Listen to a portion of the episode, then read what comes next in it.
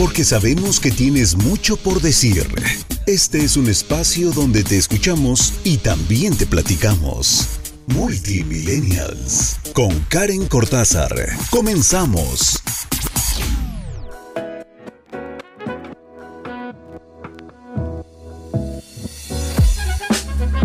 Hola, ¿cómo están? Bienvenidas y bienvenidos a Multimillennials. Mi nombre es Karen Cortázar y estoy feliz de poder acompañarlos una semana más con un nuevo tema y con un tema que además, miren, me puso a flipar, dirían los españoles, tío. Me ha traído flipando toda la semana. Quería hablarles de esto me puso a flipar, como dicen los españoles, porque eh, me encanta cada vez que podemos hablar de un tema y que ahora sí conocemos de ese tema, nombre y apellido. O sea, se siente muy bien poder decir, ay, es que estoy ansiosa, ¿no? O sea, ponerle un nombre a algo que te está sucediendo en ese instante es fantástico. Oye, no, es que él lo que estaba haciendo era gaslighting, o sea, ignorarte y hacer como que, ay, estás exagerando, ¿no? O sea, ya, ya hay nuevos conceptos que está padrísimo que salgan a la luz porque nos permite ponerle nombre y apellido a cierta situación, a cierta circunstancia, a cierta emoción. Y en esta ocasión, pues no es un concepto nuevo, de hecho, como todo, como el vocabulario se ha venido transformando, y es un concepto que nació en los años 70, imagínate, y que a lo largo de estos años, pues Mm, hoy por hoy se le conoce y no está en tendencia, pero digamos que empezamos a, un poquito más a, a entender este concepto a través del dinero. Antes de irnos de lleno al tema, quiero recordarles que tenemos redes sociales y que nos encanta cada vez que ustedes se acercan, que conocen Benelate, conocen los productos, que conocen todo lo que construimos eh, pues en cada una de las plataformas sociales. Así que síguenos si todavía no lo haces a través de Instagram, estamos como Benelate México. De hecho, en todas las redes sociales nos encontramos como Benelate México y por supuesto el sitio donde nos puedes escuchar completamente en que es la radio del buen líder, Benelate Radio.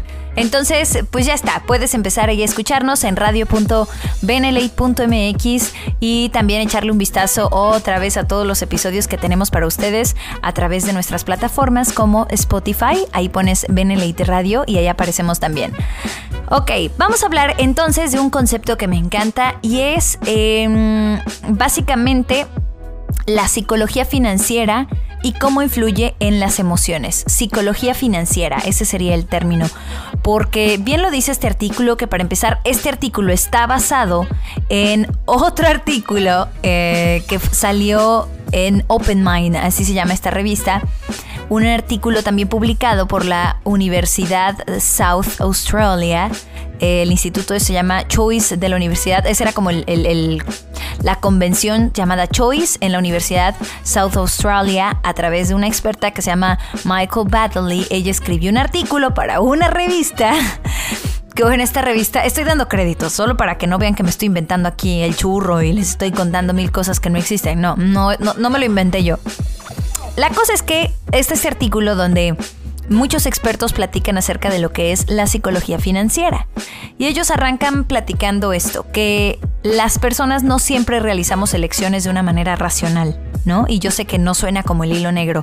Y la economía tampoco es la excepción, incluso cuando creemos que son números y que los números son totalmente fríos, cuadrados, racionales, porque uno más uno es dos y se acabó. Pues no es cierto. La psicología financiera es esta área de la psicología que estudia nuestro comportamiento a la hora de tomar decisiones financieras, teniendo en cuenta factores como emociones, influencia del contexto, algunos sesgos cognitivos, bueno, muchos factores que pueden cambiar el resultado. También está conocida en inglés como behavioral finance o finanzas conductuales.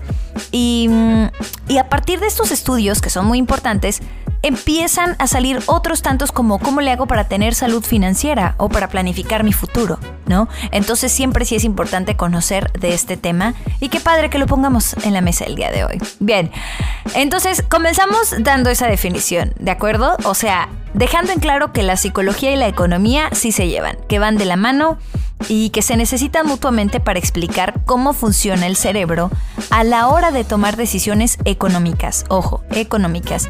De hecho, la experta dice, Sin la economía, la psicología carece de estructura analítica y de propósito, sobre todo a la hora de describir las decisiones diarias. Sin la psicología, a la economía le faltan consistencia externa e intuición. Entonces juntas nos permiten comprender qué y cómo piensan y cómo eligen las personas de carne y hueso, o sea, las personas, nosotros básicamente. Bien, eh, les decía que es un concepto que salió en los años 70, que comenzaron a estudiar los psicólogos Daniel Carhan en Amos Tversky y desarrollaron posteriormente otros economistas que además ganaron el Premio Nobel de Economía, Robert Siller y Richard Taylor. Eh, pues esta forma de estudiar la economía me encanta y por eso lo estamos platicando hoy. Eh, no es nueva. La verdad es que muchos otros expertos han escrito algunos libros, como hay uno que se llama Teoría de los Sentimientos Morales, donde se habla del dinero, de los valores y, de las emociones, ¿no? Y de pronto dejamos de hablar de eso, dejamos de hablar de la psicología, pero a partir del siglo XXI entró otra vez esta idea de, a ver, es que si el marketing nos está acaparando con emociones, con colores para hacernos vibrar, para hacernos sentir y para que sí caigamos en la mercadotecnia, mercadotecnia y empecemos a comprar las, no sé, las aldeas de Navidad de Coca-Cola, todo lo que da, ¿no? Y ahí estás juntándolas, juntando las aldeas de Coca-Cola. O ahí estás juntándote este, todas las tazas de chocolate de la abuelita de chocolate, de la abuelita, chocolate abuelita, estas tazas que sacan de colección. O ahí está, o sea, lo que sea te están, atacan tus emociones para que tú compres el producto. Y esto se vuelve muy interesante porque ¿qué pasaría si anuláramos las emociones? ¿Qué compraríamos verdaderamente? Tal vez solo lo que necesitamos. Chan, chan, chan. Entonces les voy a decir ¿De qué otras cosas, qué otros puntos podemos rescatar de este artículo? Se los platico después del corte comercial aquí en Multimillennials. Por cierto, mis redes sociales también están para ti. Me encuentras como arroba Karen Cortázar. Gracias, vamos a un corte y ya volvemos aquí en Multimillennials.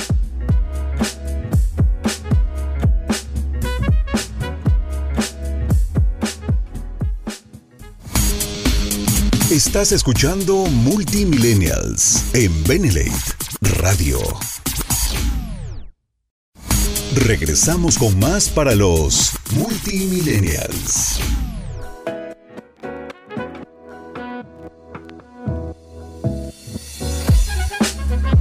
Hoy estamos hablando acerca de la psicología financiera. ¿Cuál es el objetivo? Vamos a arrancar con esto ya, dámonos más de lleno. La psicología financiera o la psicología económica, según los expertos, tiene el objetivo de estudiar cómo la economía y las emociones y el comportamiento social de la gente cambia, ¿no? Influye en la vida de las personas y también cómo tú influyes en la economía y cómo, pues básicamente los sentimientos hace que todo se molde. Eh, y él explica que las decisiones económicas, o sea, todo lo que vas a comprar, se guía en gran parte por un sentimiento económico aquel ánimo, estado de ánimo que genera o aquella mm, situación emocional o, e incluso el estado de la economía doméstica, cómo se mueven las emociones en tu hogar también va a determinar el concepto que tenga tu familia de lo que es el dinero. O sea, esto se vuelve más profundo. De hecho, la Universidad Valenciana dice y destaca la importancia de esta interacción con la economía o sea, la importancia de las emociones en familia con la economía.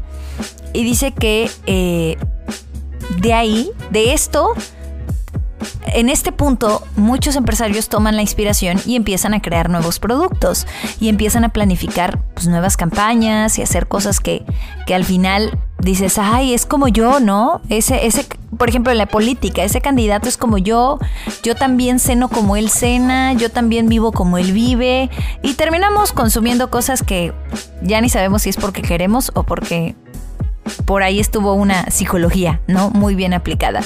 Ok, vamos a ver entonces, ¿esto cómo, esto por qué es importante saberlo? Porque muchas decisiones financieras son emocionales y pueden estar influidas por sentimientos. Chécate cuáles son los que encontraron, que son como los más, no quiero decir importantes, pero los que más impactan tu economía. Ansiedad, miedo a la pérdida, exceso de optimismo o un estado de sobreexcitación. Está muy loco. Repito, lo que te va a llevar de plano, pues no sé si a la quiebra, pero al menos a tomar riesgos muy grandes, ya sea con tu lana, con tu vida económica, este, ay, voy empeño las escrituras de la casa y ahora sí nos vamos de vacaciones, o no sé, no sé, lo que tú quieras. ¿Cuáles son esas emociones que aguas? Con esas no deberíamos tomar decisiones económicas Ansiedad, que híjole, hoy por hoy está a todo, ¿eh? A todo, la ansiedad. Todo el mundo siente ansiedad y ni sabe que sienten ansiedad. Entonces, ¿cómo le podemos hacer identificándola? Que por cierto, seguro hemos hablado de la ansiedad en otros episodios. Entonces, búscanos en Spotify. En el buscador le pones Benelite Radio, ansiedad o Benelite Radio y ahí vas a encontrar todo lo que hemos hecho para ti. Ok. Ansiedad, miedo a la pérdida hace que gastes más dinero. O sea, puede parecer hasta, hasta ilógico, ¿no? Pero sí, el exceso de optimismo o un estado de sobreexcitación. O sea, la ansiedad, miedo a la pérdida o un exceso de optimismo es lo que más nos hace gastar. Y chécate este dato. Hay un libro que se llama Thinking Fast and Slow de Daniel Kahneman, Kahneman y él identifica dos formas de pensamiento. El sistema rápido que funciona como de forma automática y casi inconsciente, y pues en, consecuencia requiere muy poca energía para nuestro cerebro. Y el pensamiento lento, que se ocupa de actividades mentales como hacer una suma, una resta, que requiere mayor esfuerzo. Entonces, ¿por qué te cuento esto? Porque él dice que nuestro cerebro es más inteligente a cámara lenta. A cámara lenta. Eso es lo que han descubierto en la psicología financiera. Nuestro cerebro es más inteligente a cámara lenta, pero a menudo nos guiamos por percepciones y emociones más que por el conocimiento y el pensamiento. Está muy fuerte. Porque entonces ahorita te digo, no o sea, bien dicen por ahí que lo mejor es no ir al súper con hambre. Ni con hambre, ni ansiosa, y yo creo que ni triste, sino lo más estable que se pueda. Porque si no sales con cosas que ni siquiera necesitas. Ok, está muy fuerte, ¿no? Está fuertísimo esto. Repito, el cerebro piensa mejor lento. ¿Y ellos por qué dicen esto? Porque se dieron cuenta de que muchas veces a la hora de invertir, de tomar decisiones en inversiones grandes, aquellos empresarios que pensaban dos veces su respuesta tenían menos pérdidas que aquellos que de inmediato lo hacían porque se, guiaban por, no sé, un chispazo, una emoción, un pensamiento, un algo, ¿no? Ahora, recuerda, el sistema de pensamiento lento es el cálculo, requiere mayor esfuerzo, y el sistema de pensamiento rápido toma decisiones utilizando atajos mentales que nos ayudan a cometer errores sistema de pensamiento rápido, sistema de pensamiento lento. Eh, ahora, ¿qué pasa? ¿Qué, podemos hacer entonces? Si ya sabemos y tenemos muy claro que eh, hay este dos, estos dos tipos de pensamiento en nuestro cerebro y que lo mejor es tomar decisiones, meditar muchísimo al respecto en cuanto a la economía, ¿qué puedo hacer para que pues me vaya mejor, ¿no? Me vaya mejor con la lana. Y los expertos dicen que es conocer algunos mm, sesgos cognitivos comunes. O sea, esos puntos en los que te equivocas y gastas más de lo que deberías. ¿Qué es un sesgo cognitivo? El sesgo cognitivo es la necesidad que tienen las personas de emitir un juicio para responder rápidamente ante determinados estímulos o situaciones. O sea, un atajo mental. Sin embargo, los atajos mentales forman parte del pensamiento rápido y lo que hacen es que, chan, chan, chan, pierdas lana, hagas una mala inversión, te cases. no, no es cierto. Bueno, a menos que se conocieron ayer y ya te estás casando hoy, ¿no? O lo que tú quieras. El punto es que pensamiento rápido nos lleva a equivocarnos y creo que en cuanto a dinero, lo último que queremos es cometer un error, ¿verdad? Ok, vamos a ver entonces, después del corte comercial, cuáles son esos atajos mentales, diagonal, sesgos cognitivos más comunes. O, dicho en cristiano, cuáles son esas cosas que están haciendo que tú hoy pierdas dinero. Después del corte, aquí en Multimillennials.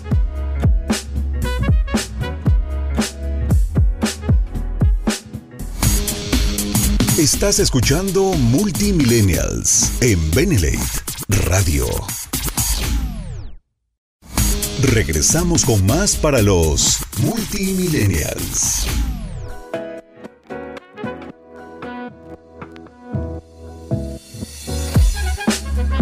Estamos de regreso en Multimillennials y antes de continuar con aquellos puntos que tienes que tomar en cuenta según la psicología financiera, ¿qué es lo que te está haciendo que pierdas dinero?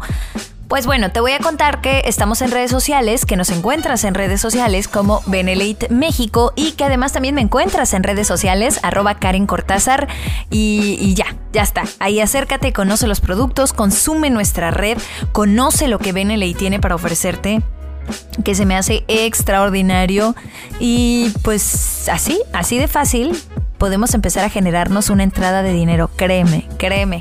Ok, vamos a ver entonces, ¿qué onda? ¿Por qué estoy perdiendo dinero cuando quiero invertir, cuando quiero crecer económicamente? Aquí te va lo que los expertos en la psicología financiera llaman sesgos cognitivos o atajos mentales, o sea, por pensar rápido.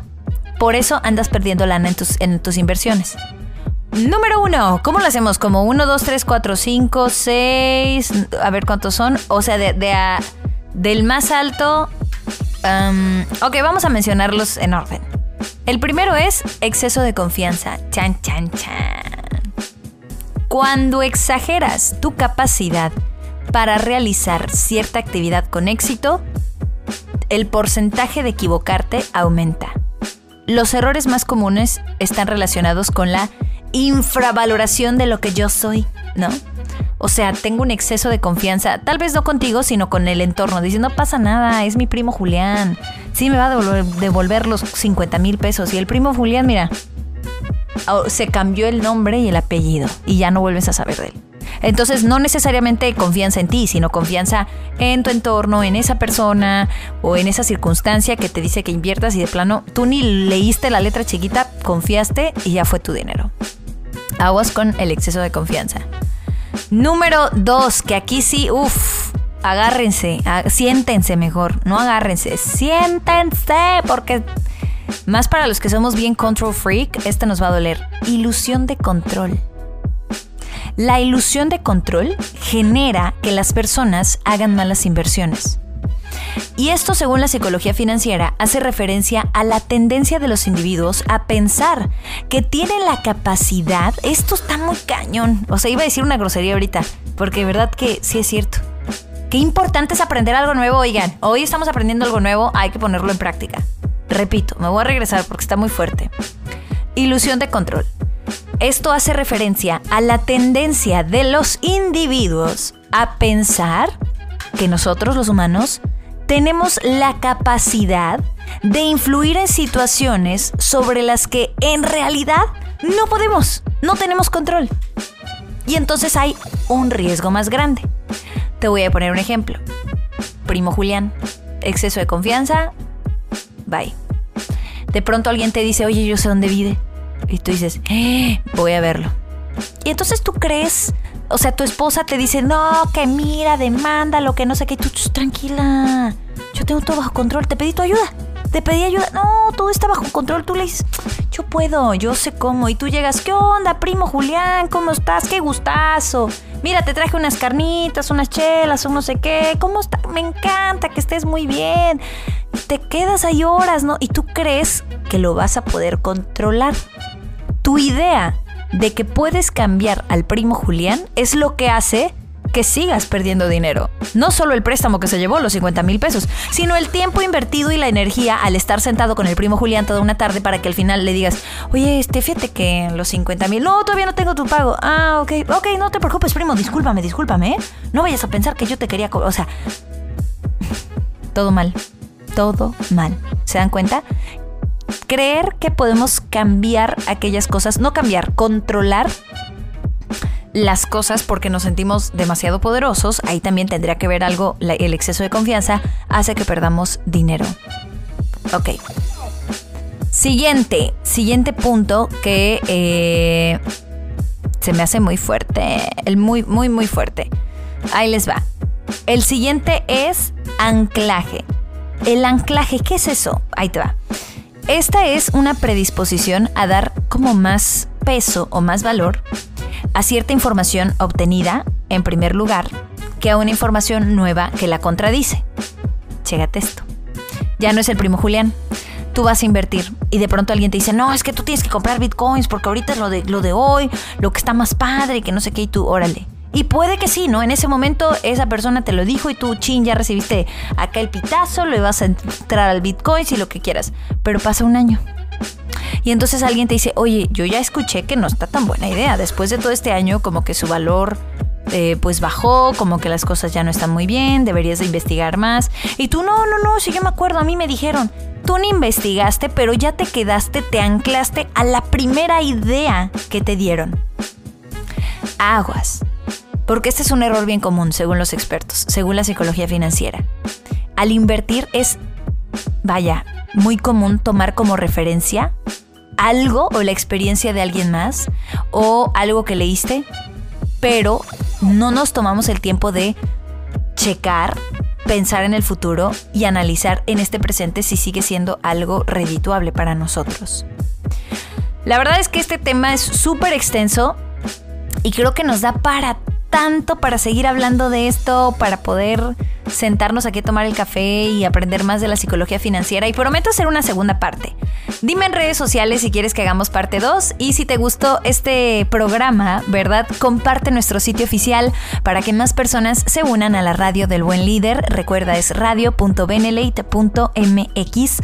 Síguenos en redes sociales, consume nuestra red, estamos como Benelate México y también me encuentras a mí, sígueme en redes sociales, arroba Karen Cortázar. Gracias, que estés súper bien y nos escuchamos la siguiente semana aquí en la radio del buen líder en Multimillennials. Chao.